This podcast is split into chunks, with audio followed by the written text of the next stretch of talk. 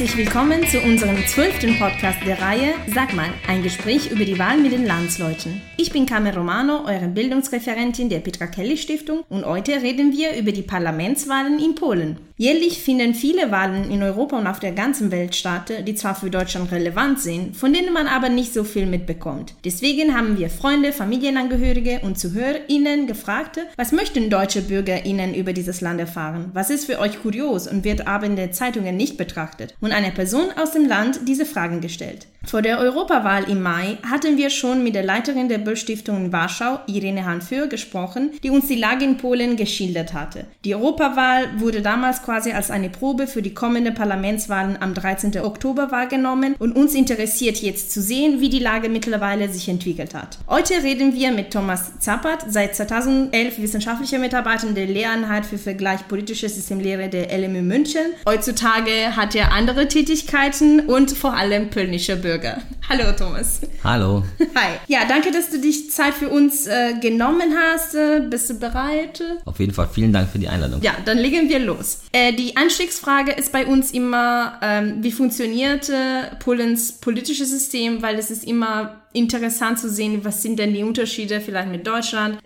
Ich versuche mich kurz zu fassen. äh, eigentlich habe ich dazu ja ein ganzes Semester gemacht okay. zum äh, politischen System. Also die wichtigsten Unterschiede äh, sind zum einen muss man ähm, erstmal wissen, weil es auch für das Verständnis der Poli äh, polnischen Politik heute wichtig ist, dass das politische System relativ stark abhängig ist von der Systemtransformation, von dem sogenannten ausgehandelten Systemwechsel, der 1989 stattgefunden hat, der in mhm. Polen ähnlich wie in Ungarn auf der Basis eines Kompromisses verlaufen ist okay. zwischen der alten Machtelite und den Oppositionellen. Im mhm. Gegensatz zu der Tschechoslowakei oder der DDR, wo es einen Regimekollaps gab. Mhm. Daraus entstanden sogenannte Pfadabhängigkeiten, die dazu geführt haben, dass bestimmte Kompromisslösungen bis heute vorhanden sind. Mhm. Dazu zählt zum Beispiel eben auch das Präsidentenamt.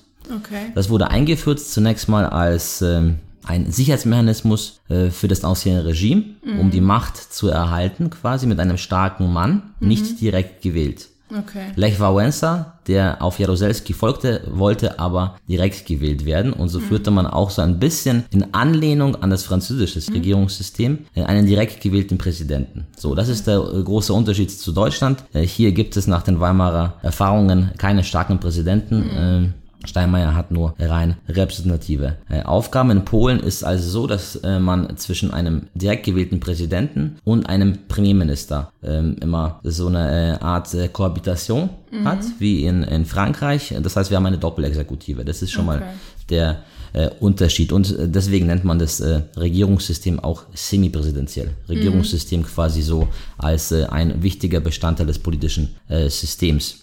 Zum Wahlsystem, das auch Bestandteil des politischen Systems ist, äh, muss man sagen, dass wir ein reines Verhältniswahlrecht haben. Mhm. In Deutschland haben wir ein Mischsystem. Ähm, für den Sejm haben wir ein Verhältniswahlrecht, reines Verhältniswahlrecht mit einer 5%-Klausel und für den Senat ein Mehrheitswahlrecht und für die Präsidentenwahl auch ein Mehrheitswahlrecht. Ähm, das sind so, glaube ich, die wichtigsten ähm, Eckpfeiler, die man für Polen mitnehmen sollte, so ähm, für das grundlegende Verständnis des äh, Landes. Wie gesagt, das politische System ist tatsächlich ähm, zwar in den letzten 30 Jahren äh, immer wieder ein bisschen nachjustiert worden, aber die Verhältniswahl und das Präsidentenamt stammen noch aus dem aus den Gesprächen mhm. des runden Tisches und sind damit ähm, gehören zum ausgehandelten Systemwechsel. Und ähm, dieser Punkt ist zum Beispiel auch äh, eine Trennlinie in der polnischen Politik Mhm. Dazu kommen wir wahrscheinlich noch im Laufe des Interviews, aber das sollte man so ein bisschen mitnehmen. Und welche Zuständigkeiten hat denn der Präsident? Also gibt es so, keine Ahnung, wenn es um die Außenpolitik äh, ist,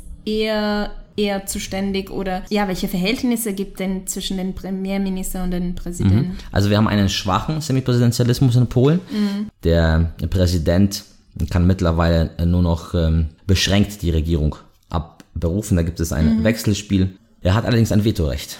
Okay. Also das ist quasi tatsächlich ähm, das stärkste Mittel ähm, des Vetospielers. Der Präsident als mhm. Vetospieler ist quasi ähm, in, diesem, in dieser Konstellation der Doppelexekutive, aber auch des Senats, das auch die Gesetzgebung kontrollieren kann.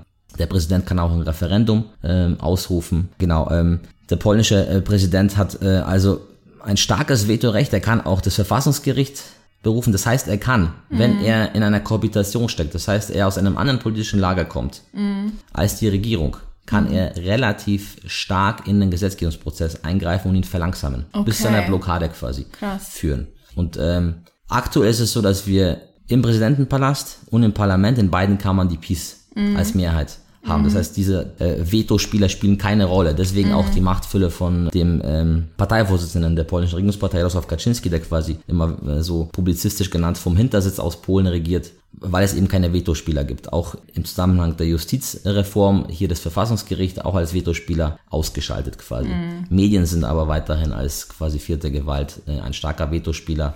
Äh, im Bereich der privaten Medien. Wenn wir aber an die Zeit zwischen 2007 und 2010 denken, die letzte große Kohabitationsphase, Kaczynski, die Kaczynski-Brüder noch vor dem Tod des polnischen Präsidenten haben die Wahl 2007 verloren, nach zweijähriger Regierungsphase, nach ihrer ersten Regierungsphase. Ähm, Im Präsidentenpalast blieb aber zwischen 2007 und 2010 Kaczynski sitzen als Präsident und Donald Tusk war quasi sein Gegenspieler und äh, Du hast äh, wegen Außenpolitik am Anfang auch gefragt, wie es ist. Genau, das war nicht ganz klar geregelt, wer die Außenpolitik äh, hier macht, vor allem bei EU-Sitzungen. und äh, so wurde tatsächlich bei einer Sitzung äh, wurden für Polen zwei Stühle hingestellt, damit beide äh, hinfahren können. Kaczynski Okay.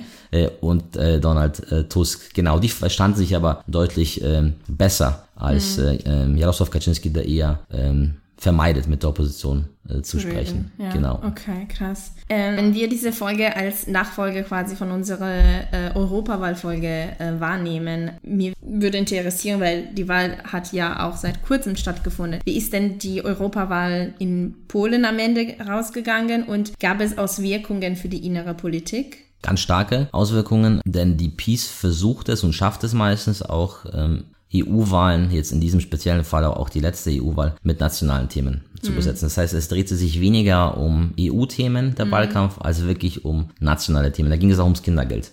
Okay. Das ist die Stärke der, der Peace oder der Koalition zu Peace. Also zur aktuellen Regierung gehören ja noch zwei äh, Satellitenparteien. Und ähm, worauf ich eigentlich hinaus wollte, ist zu sagen, dass die Peace es schafft, immer das sogenannte Agenda zu setzen, also ein Agenda-Setter zu sein.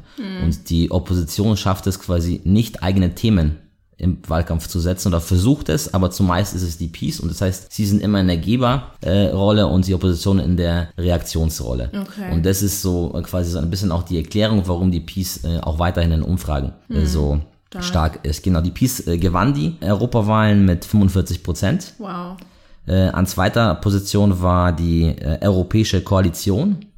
Die bestand aus der Bürgerplattform, aus den äh, Postkommunisten der SLD, der Bauernpartei, der PSL und den Grünen. Und die haben 38,5 Prozent Okay. bei den Wahlen bekommen. Und daneben gab es noch eine ganz neue Partei eines äh, polnischen Linksaussteigers, äh, Robert Biedroń, ein smarter, äh, bekennender Homosexueller, Okay. äh, der äh, zuletzt äh, Bürgermeister war in Subsk an der Ostsee, dort ziemlich erfolgreich war und kurz vor den Wahlen eine neue Bewegung ins Leben gerufen hat. Frühling hieß diese Bewegung, Wiosna. Und er hat es geschafft, 6% zu bekommen. Okay, quasi der Peter Buttigieg von Polen. Genau, Wenn genau. man an die USA-Wahl Genau, schaut, und, ja. und er gehört tatsächlich zur Opposition. Das heißt, wenn man dann die absoluten Stimmen zusammenzählt, dann kommt man auf 6,2 Millionen äh, Stimmen zu 6,1 Millionen Stimmen für die Okay. Peace. Das heißt, es ging nur um 100.000 Stimmen. Krass. Das heißt, äh, Polen ist tatsächlich immer noch auf der Waage. Also es, äh, Mhm. das Wechselwählerpotenzial ist, wird auch für die kommenden Wahlen entscheidend sein, in welche Richtung es ausschlägt. Mhm. Was hat sich auch geändert? Äh, also welche Folgen hatte die EU-Wahl? Diese 38,5 Prozent der Opposition äh, haben dazu geführt, dass einige der Parteien, die in dieser Koalition drin waren, enttäuscht waren über das, Okay. äh, über das Ergebnis und diese Koalition ist zerfallen. Ah, okay. Es gibt bei den Wahlen im Oktober, am 13. Oktober, wird es keine Koalition aller geben. Es gibt drei Blöcke. Okay. Und das ist ein direktes Ergebnis der EU-Wahl. Es ist äh, tatsächlich für die polnische Linke ein großes Glück. Denn äh, eben diese neue Bewegung Wiosna hat sich zusammengetan zu einer Wahlkoalition der Linken mit den ehemaligen Postkommunisten der SLD und einer modernen urbanen Linken der Partia Razem aus Warschau. Und die sind jetzt zusammen in einer linken Wahlkoalition und ähm, in den letzten Jahren gab es verschiedene Versuche, die Linken zu einen. Äh, das Problem war, dass man es nicht geschafft hat und immer zwei oder drei Lager unter der 5%-Hürde waren. Das heißt, im aktuellen polnischen Ja. Parlament gibt es auch keine linke Partei. Krass, okay. Und äh, Jarosław Kaczynski hat äh, mit seiner äh, PiS nur deswegen die Mehrheit im polnischen Parlament, weil die Linke eben nicht zusammen angetreten ist bei den Wahlen 2015, sondern äh, in zwei Lagern und die sind unter der Grenze geblieben, Okay. unter der Sperrklausel für Wahlkoalitionen. Ganz knapp, um äh, 0,5 Prozent. Das waren also alles verlorene Stimmen. Die Linke hätte damit zusammen eigentlich 10 Prozent gehabt, aber beide Parteien sind nicht ins Parlament gekommen und ähm, durch die Tonsche Regel äh, beim Verhältniswahlrecht, die sozusagen bei vielen verlorenen Stimmen die stärkeren Parteien, die größeren Parteien. Bevorzugt hat, die PiS quasi äh, mit einem eigentlich nicht mehrheitsfähigen Wahlergebnis trotzdem die Mehrheit im Parlament bekommen, aufgrund Krass. eben dieser Übersetzungsregel zwischen Stimmen und Mandaten. Okay. Die Tronsche Regel ist da so ein bisschen verzehrend, Ja. je höher die, je höher die verlorenen Stimmen sind. Und Krass. wir hatten über 15% verlorener Stimmen, die einfach Wow. aufgrund der Sperrklausel Okay. äh, waren. Genau. Und äh, das Glück ist jetzt quasi durch, durch das Auseinanderfallen der Europäischen Koalition haben wir jetzt eine geeinigte Linke. Mhm. Und äh, es gibt eine Aufbruchstimmung in Polen. Die Linke hat seine Aufbruchstimmung geführt und sie liegen jetzt aktuell bei ungefähr 15 Prozent in, den, in den besseren Umfragewerten. In Ja, Polen ja. sagst du, kommen wir vielleicht noch, sind die Umfragewerte so ein bisschen mit Vorsicht zu genießen, Mhm. weil es da verschiedene Institute gibt, auch verschiedene Auftraggeber und auch verschiedene Methoden, die verwendet werden. Und äh, ja, da kann man verschiedene Werte. Also ich könnte mich auf eine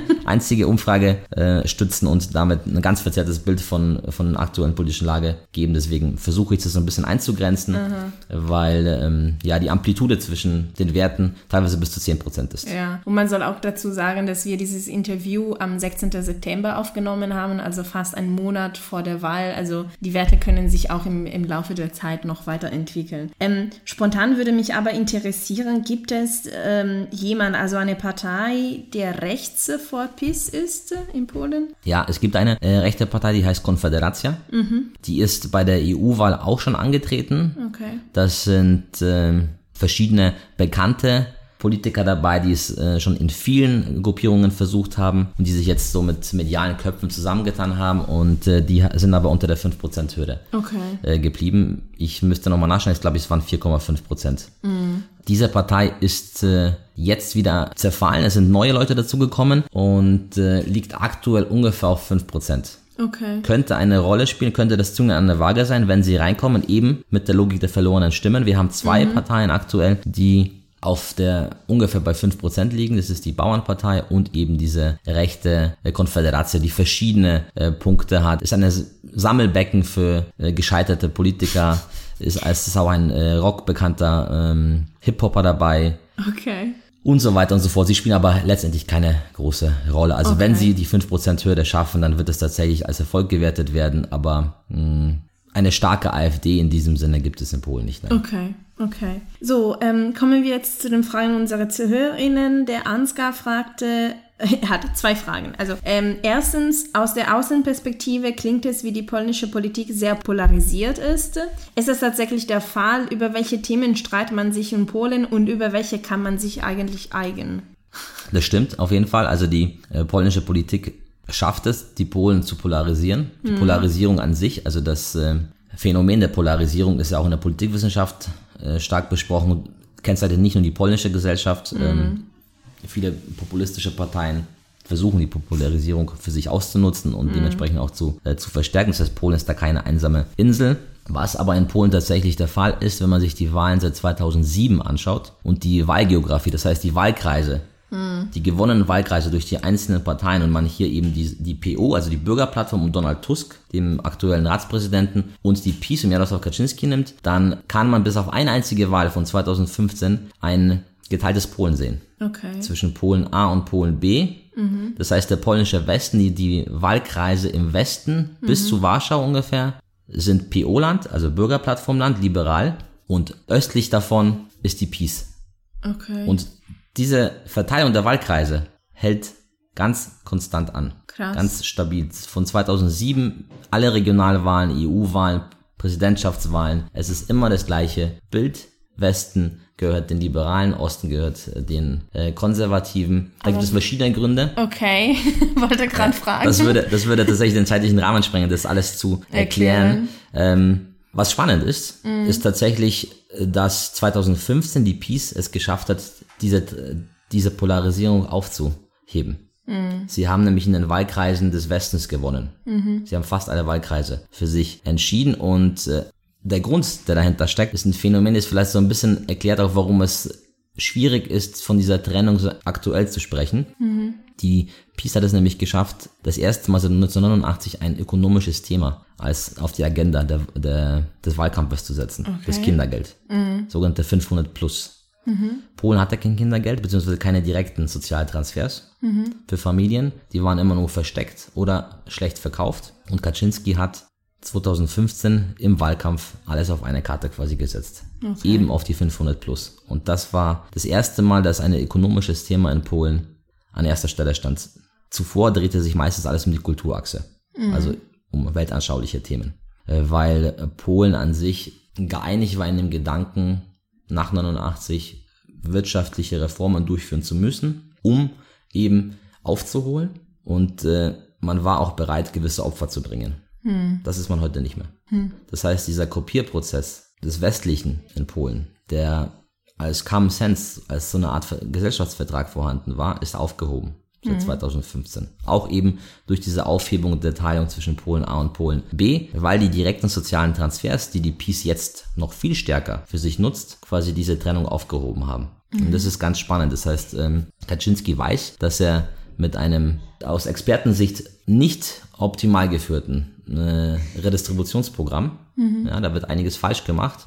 Kaczynski weiß aber, dass er damit in Polen immer über aktuell über 40 Prozent bleibt. Er braucht nur noch ein paar Wechselwähler und kann sich so die Mehrheit sichern. Ähm, sie haben neben dem Kindergeld, das sie jetzt erweitert haben, das Kindergeld 2015 wurde eingeführt nur ab dem zweiten Kind. Jetzt wird's eine Woche vor den Wahlen Ah, zufälligerweise. zufälligerweise ab dem ersten Kind eingeführt und es wird doppelte Geldtransfers geben, weil sie rückwirkend Wow. berechnen. Das heißt, die Familie Wow. werden eine Woche vor der Wahl das doppelte Kindergeld bekommen und es sind 500 Sorte sind ungefähr 130 Euro. Das heißt, es ist nicht wenig. Krass. Es gibt eine 13. Rente, die schon ausgezahlt worden ist, ich, wenn ich mich nicht täusche, direkt vor der äh, Europawahl. Sie haben im Allgemeinen im polnischen öffentlichen Diskurs das Thema der Verteilungsgerechtigkeit an erster Stelle gesetzt. Das aktuelle Top-Thema ist Mindestlohn Okay. in Polen.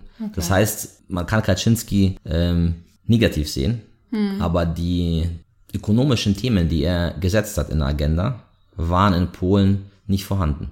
Ja. Das heißt, es gab viele Probleme auf dem Arbeitsmarkt, im Sozialsystem und so weiter. Und diese Themen sind jetzt äh, Top-Themen. Ja, aber ich kann mich schwer vorstellen, dass jemand gegen Kindergeld als Prinzip ist oder, naja, gegen Mindestlohn und so weiter. Kann man schon sein, also, aber so, so, wenn man eher eine liberale Meinung vertritt. Aber ähm, gibt es denn diese Unterschiede zwischen Ost und West? Äh, keine Ahnung, es gibt mehr Städte oder, oder mehr Land. ähm, äh, die, die wirtschaftliche Entwicklung ist anders. Also wieso haben diese wirtschaftliche Themen dann diese Kluft quasi in der polnischen Gesellschaft geschafft? Also die, diese Trennung zwischen Polen A und Polen B, äh, richtig? Entweder Okay. getippt oder gelesen. Yes, nee, getippt. Äh, die, die, der Städte, ähm, die, der Verstädterungsgrad ist in der liberalen westlichen Mhm. Okay. Mhm. Hälfte Polens deutlich höher. Okay. Da sind alle Großstädte vorhanden. Okay. Von Danzig oben über Warschau bis Krakau, äh, Posen, Breslau, Stettin. Mhm. Das sind die großen 500.000er Städte.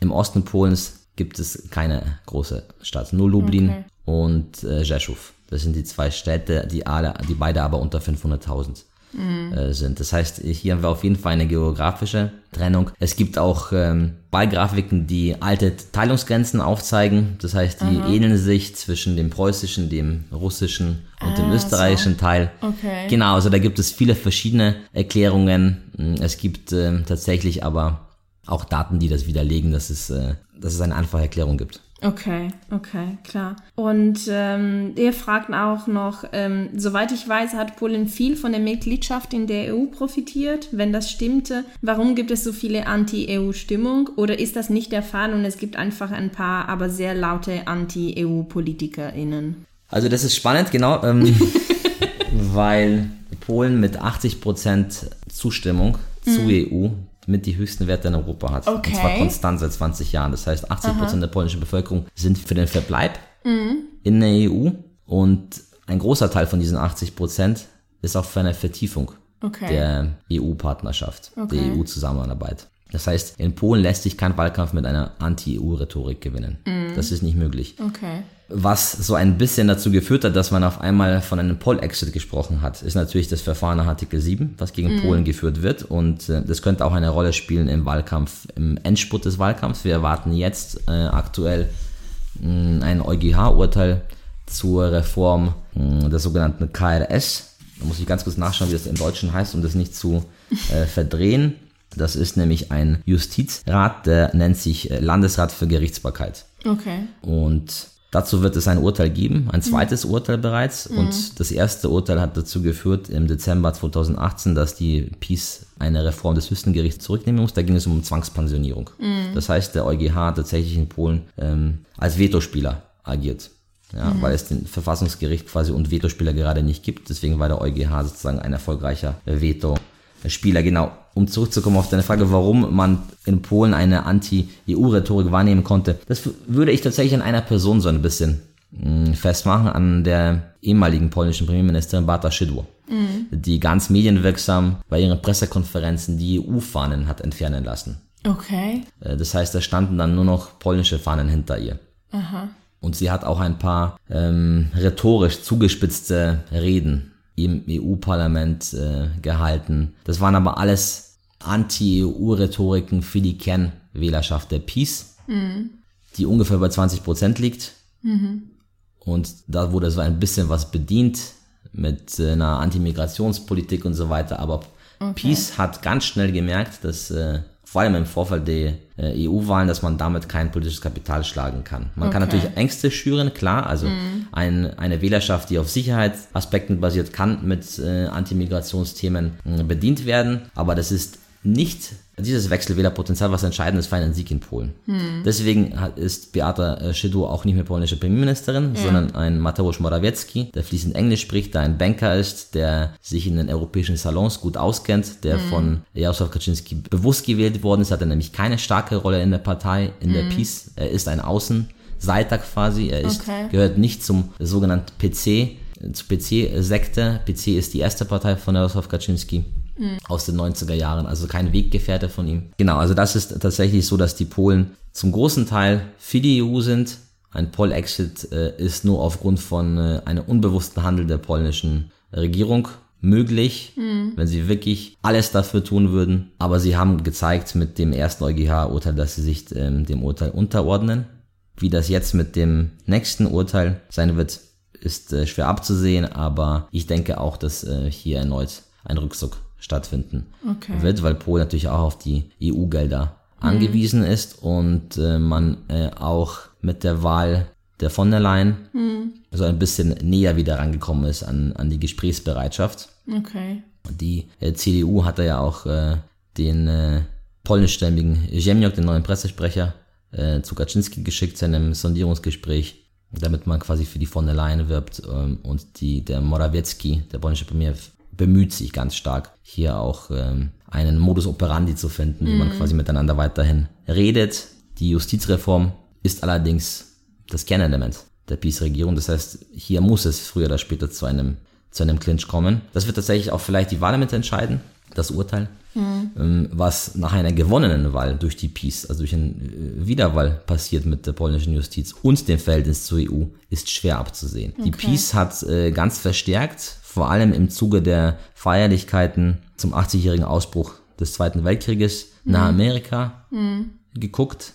Der polnische Präsident Andrzej Duda hat ganz lange gewartet, bis er vom amerikanischen Präsidenten eingeladen worden ist. Dann ist aber so eine kurze Annäherung passiert und die Peace dachte, sie sind jetzt quasi mit zwei Füßen im, im Weißen Haus. Trump hat aber seinen Besuch einen Tag vorher abgesagt Ja. aufgrund des äh, Hurricanes. Er war aber Golf spielen, äh, hat seinen Vize geschickt. Dafür kam An- Angela Merkel nach Warschau, ganz spontan. Ähm, das heißt, da gibt es einen Bruch. Wäre Trump gekommen, hätte die Peace auf jeden Fall eine Verstärker gehabt. Sie haben, denke ich, auch darauf gehofft, dass Amerika an diesem Tag auch verkündet, dass die Visafreiheit für Polen eingeführt wird. Das ist eines der Kernthemen. Genau, es gibt auf jeden Fall ähm, sicherlich eine Verschiebung von der EU Richtung Amerika. Das ist äh, auch so ein bisschen, man muss mal daran denken, dass ein großer Teil der polnischen Wähler auch in Amerika ist. Okay.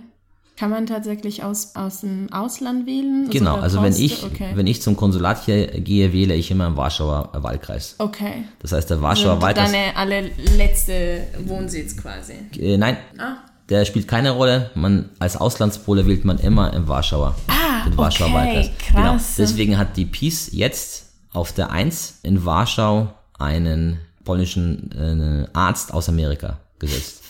Um eben quasi in Chicago, aber auch in den anderen Städten, wo die Polonia groß ist, quasi denen auch so ein bisschen ein Häppchen zu geben, einen Okay. Anreiz zu geben, die Peace zu wählen. Das heißt, da wird auch aktiv damit quasi Wahlkampf gemacht. Ähm, trotzdem ist äh, für Polen die, äh, die EU auch für die Peace-Regierung ein zentraler Wirtschaftspartner, genauso wie, wie Deutschland. Das heißt, es gab rhetorische Figuren gegen die EU, aber die Peace wird sich davor scheuen und auch fürchten, tatsächliche Anti-EU-Maßnahmen durchzuführen. Okay, ähm, du hast es schon ein bisschen angedeutet mit dem Mindestlohnrede von Kaczynski und äh, Julia hat uns tatsächlich gefragt, welche waren dann die Hauptthemen der Wahlkampagne, also dieses Mal? Also wir haben auf der Kulturachse das Thema der LGBT. Und da ähm, ist quasi Kaczynski auf einer ganz traditionellen Linie gegen die gleichgeschlechtlichen Partnerschaften, im Allgemeinen gegen LGBT. Es gab äh, vom Warschauer Bürgermeister Rafał Trzaskowski, der die Regionalwahlen gewonnen hat, gegen den Peace-Kandidaten letztes Jahr eine sogenannte LGBT-Karte, Okay. die sich an die UN-Karte orientiert, um in der Schule quasi Toleranz im Unterricht ähm, zu, zu vermitteln.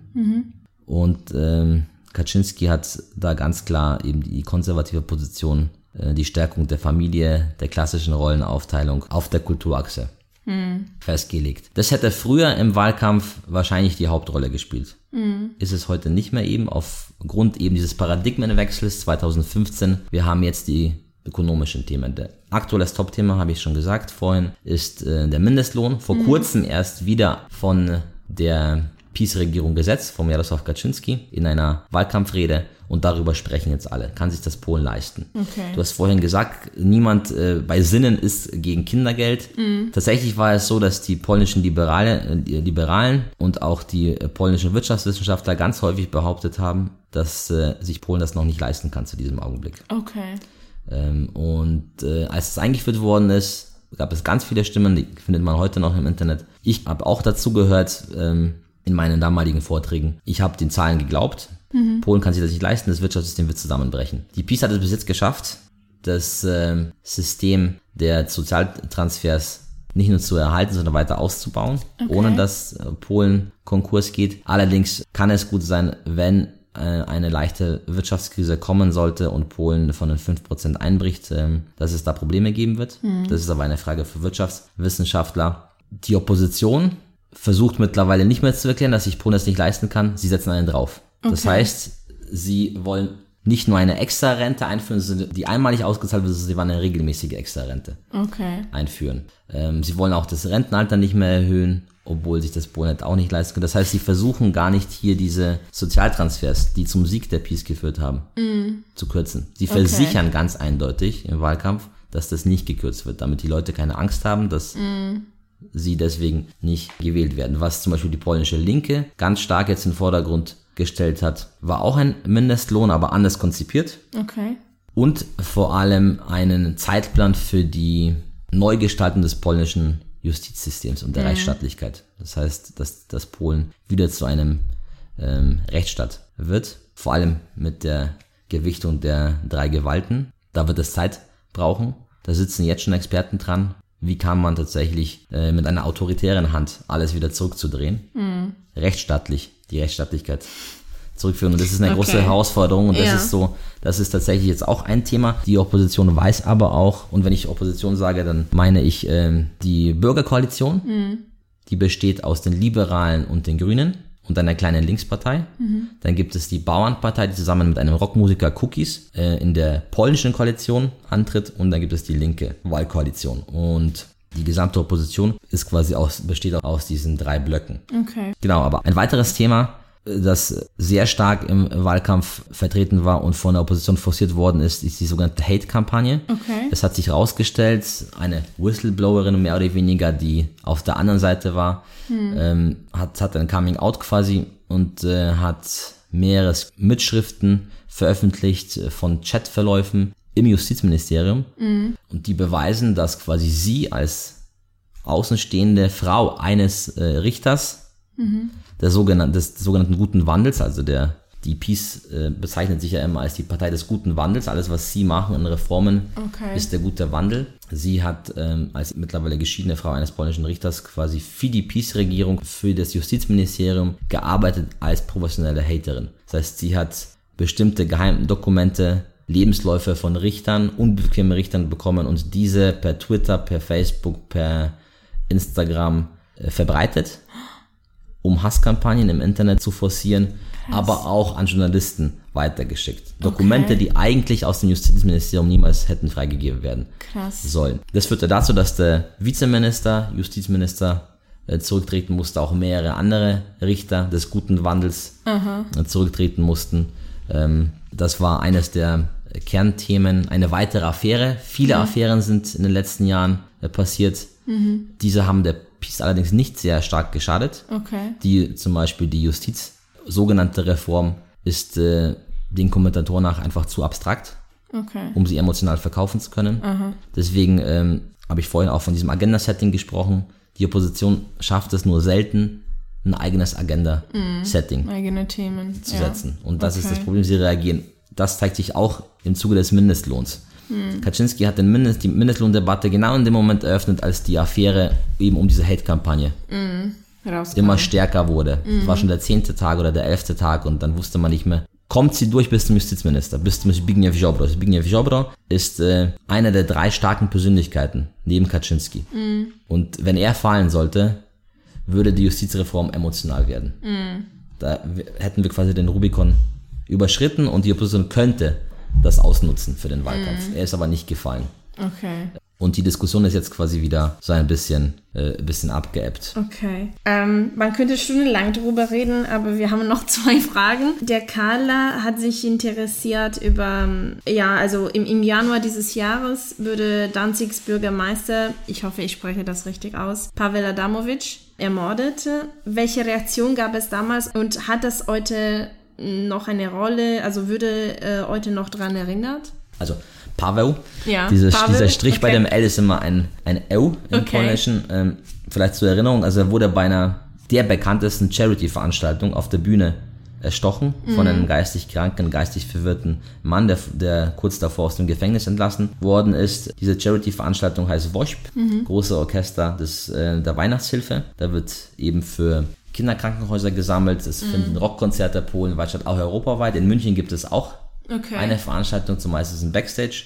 Das ist immer am zweiten Sonntag des äh, neuen Jahres. Okay. Und er wurde eben während seiner Ansprache dort überfallen und verstarb wenige äh, Stunden später im, im Krankenhaus. Im Vorfeld dieses Mordes ähm, fand in der Berichterstattung der ehemaligen polnischen öffentlich-rechtlichen Sender, die heute nur noch als Propagandakanal der Peace gesehen werden und auch ähm, von den Zahlen her das äh, leicht zu belegen ist. Über 80 Prozent der Stimmverteilung der Gewichtung ist auf Seiten der Peace. Da ist gerade auch ein neuer Bericht erschienen. Das heißt 80 zu 20 für die Peace von den Zeiten her. Okay. Ähm, und ähm, TVP heißt dieser Sender, also so wie ARD und ZDF. Man sagt heute aber nur noch TV Peace, nicht TVP. Okay. Also TV Peace hat im Vorfeld äh, vor allem auf äh, Vorsitzenden des polnischen äh, Fernseh öffentlich-rechtlichen Kanals Jacek Kurski sehr viele Hate-Kampagnen gegen Paweł Adamowicz gezeigt. Er wurde ganz häufig diffamiert Okay. im Laufe äh, des Jahres. Das heißt, hier ist es ein Welche Gründe? Also, weil Verschiedene Gründe. Er war- Liberale Politik oder? Genau, liberale Politik als äh, deutscher Bürgermeister in Danzig äh, und so weiter. Okay. Das heißt, die Opposition hat hier schon auch einige Hinweise darauf gegeben, dass diese Hate-Kampagnen in einem gewissen Zusammenhang stehen. Muss, aber da möchte ich nicht weiter darauf eingehen, weil wir da so ein bisschen so in Verschwörungstheorien landen würden. Okay. Das wäre, glaube ich, zu weit. Das soll, das sollen Gerichte klären, wie das hier abgelaufen ist. Ähm, welche Auswirkungen hatte ähm, die Frau von Adamovic? Äh, Magdalena Adamovic wurde als EU-Abgeordnete Ah, okay. gewählt und sitzt jetzt im EU-Parlament. Die promovierte Rechtswissenschaftlerin hat sogar das beste Wahlergebnis im Wahlkreis eingefahren. Okay. Das heißt, hier gab es, die war vorher keine Politikerin. Das heißt, das ist ein direktes Ergebnis davon. Ein zweites ist, äh, Paweł Adamovic hat äh, im Vorfeld mh, der Feierlichkeit zum 30-jährigen Jubiläum der ersten freien Wahlen in Polen, die am 4. Juni 1989 stattfanden. In Danzig eben, da wo die Solidarność sich gruppiert hat, an diesem Fest gearbeitet. Und das wurde zu einem Karneval der Opposition quasi, als es schon tot war. Und da ist Donald Tusk aufgetreten, da hat sich die Opposition konsolidiert. Es ist zwar nicht so groß geworden, wie er hofft, aber es war trotzdem ein klares Statement. Äh, Und es war im Andenken eben auch nicht nur an die freien Wahlen, sondern auch an Adamovic, der dahinter steckt, auch hinter der Organisation. Und äh, die Nachfolgerin von Pavel Adamovic, Alexandra Dulkiewicz, die jetzt Bürgermeisterin von Danzig ist, ist eine sehr populäre Politikerin. Sie war vorher ganz klar in der zweiten Reihe. Sie ist aber durch die kommissarische Leitung Danzigs dann so stark in, in den Medien präsent geworden, dass sie und aufgrund auch ihrer positiven Erscheinung zu einer starken Figur auch in der Opposition geworden ist. Sie wird sogar als äh, Präsidentschaftskandidatin gehandelt. Oh, wow, okay. Also entweder wird es Donald Tusk oder sie. okay. 2020 haben wir die nächsten Wahlen. Wir haben ja in Polen quasi von den Regionalwahlen über die EU-Wahlen, Sejm-Wahlen, Senatswahlen, dann auch die äh, Präsidentschaftswahlen. Okay, so eine Mara Wahlmarathon. Genau, quasi. innerhalb von zwei Jahren. Und diese werden Krass. entscheidend sein. Eben da geht es auch eben um diese Vetospielerverteilung. Mhm. Und äh, die Opposition erhofft sich quasi, dass man da sozusagen ähm, zumindest einen oder zwei Vetospieler setzen Okay. äh, kann.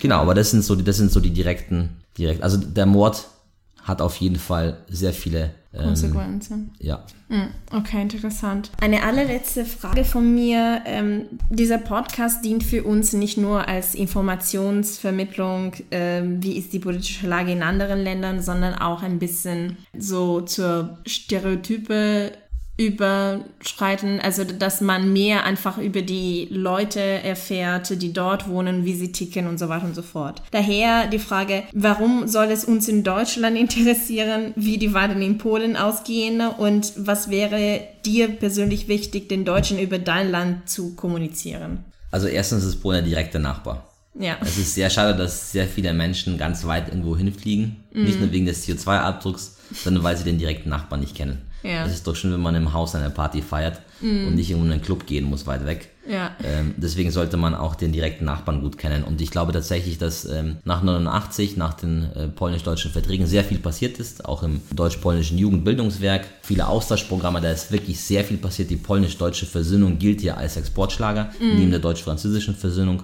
Die Peace hat da ein bisschen die Gelder gekürzt. Aber ich denke tatsächlich, dass es historisch einmalig ist, was, was zwischen Deutschland und Polen passiert ist. Es ist natürlich immer schön, wenn größere Bevölkerungsteile daran teilnehmen.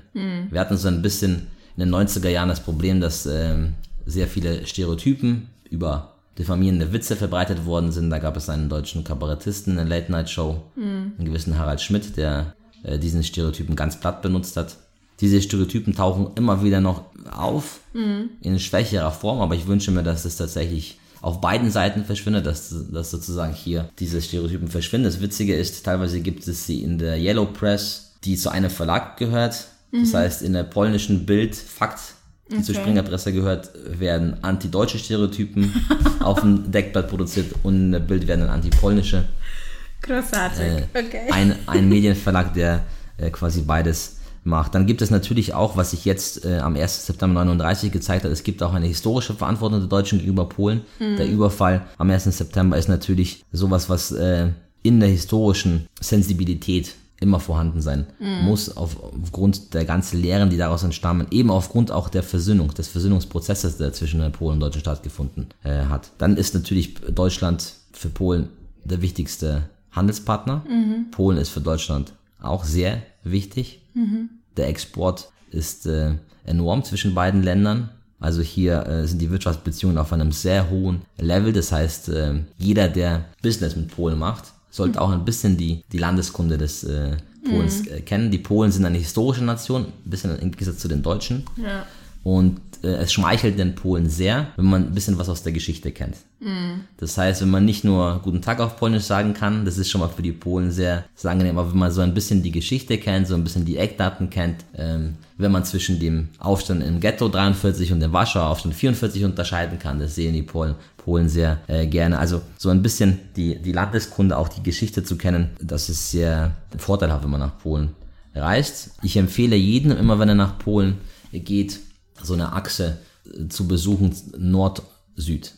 Das heißt, äh, man fährt, fliegt je nachdem, wie ökologisch man bei seinen Reisen denkt, nach Krakau, hm. kann dann mit dem Zug, mit dem polnischen ICE nach Warschau fahren und von dort aus weiter nach Danzig. Und so hat man quasi zum einen die polnische Urstadt Krakau, nicht zerstört im Zweiten Weltkrieg, eine wunderschöne UNESCO-Innenstadt mit einer jüdischen Altstadt, die sehr hip ist. Und da bekommt man das Gefühl für die polnische Kultur, hm. für dieses Urpolnische, aber auch moderne. Krakau hat die, eine der ältesten Universitäten. Man kann alles zu Fuß laufen, weil die Innenstadt quasi für Autos gesperrt ist. Eine wunderschöne Reise in die Vergangenheit, aber auch in die Gegenwart. Das ist quasi das Urpolen. Dann fährt man nach Warschau und das hippe Warschau, das aus den Ruinen entstanden ist. Mhm. Da begegnet man eben der deutschen Geschichte auch. Mhm. Nicht nur dem Überfall am 1.9.39, sondern auch dem Warschauer Aufstand. Planmäßige Zerstörung der Stadt. Warschau war zum Teil bis, bis zu 90 Prozent zerstört, wieder aufgebaut.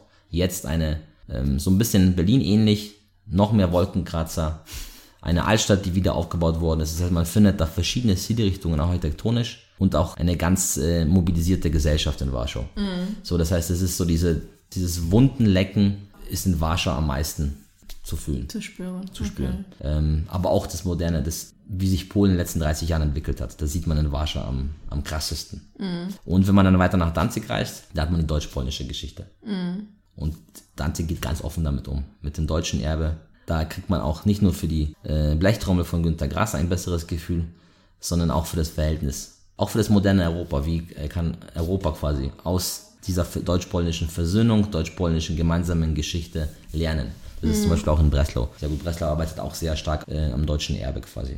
Mhm. Und äh, ich denke tatsächlich, wenn man so Polen, den direkten Nachbarn kennenlernen möchte, dann, wenn man, man kann ein verlängertes Wochenende investieren und äh, hat man quasi auch so ein bisschen erlebnispädagogisch hm. Polen kennengelernt. Okay, danke dir. Und das war's für diese Folge. Wir möchten uns ganz herzlich bei allen bedanken, die uns Fragen geschickt haben und bei dir, Tomeke, für die Zeit und Geduld, uns diese Fragen zu beantworten. Wir werden in Zukunft weitere Länder betrachten, aber das war die letzte Folge für 2019. Vielleicht ihr könnt noch die Folge über Afghanistan hören, die wir im September veröffentlicht haben. Folgt der Petra Kelly Stiftung auf Facebook, Soundcloud, Instagram oder Twitter, um weitere Folgen zu hören oder diese Folge zu kommentieren. Und nicht zu vergessen, diese Folge kann auch über Apple Podcasts, Spotify und weitere Apps, die ihr alle verwendet, um Podcasts zu hören.